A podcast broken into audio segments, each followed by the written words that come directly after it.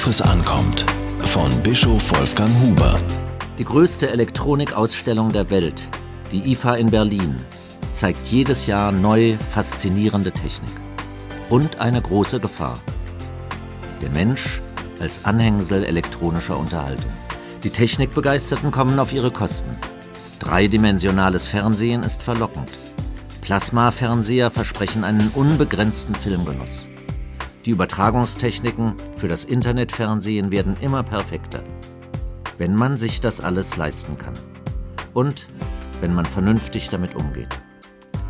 Schon heute sehen wir in Deutschland im Durchschnitt vier Stunden am Tag fern. Aber alle sechs Minuten wechseln die Fernsehzuschauer das Programm. Doch viele sind damit unzufrieden.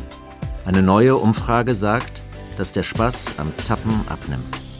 Fernsehzuschauer wollen ihre Sendungen wieder gezielter aussuchen. Mehr als die Hälfte behauptet, man verfolge die ausgewählte Sendung bis zum Schluss. Ich glaube, da ist der Wunsch der Vater des Gedankens. Aber der Gedanke ist gut. In diesem Fall ist weniger nämlich mehr. Wir alle wissen, der Übergang von der Information zur Unterhaltung ist gleitend geworden.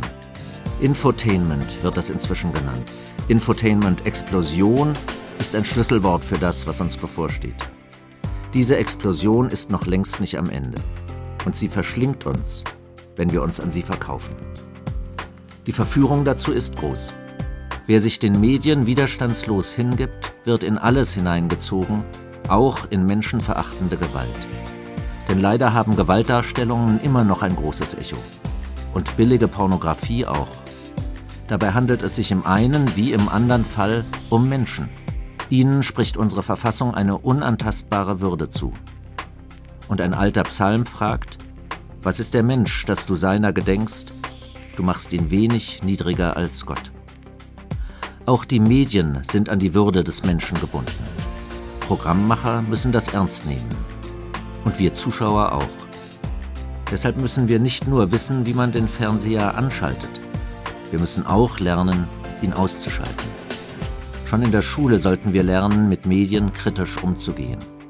Es kommt darauf an, ob sie die Würde des Menschen schützen oder verletzen.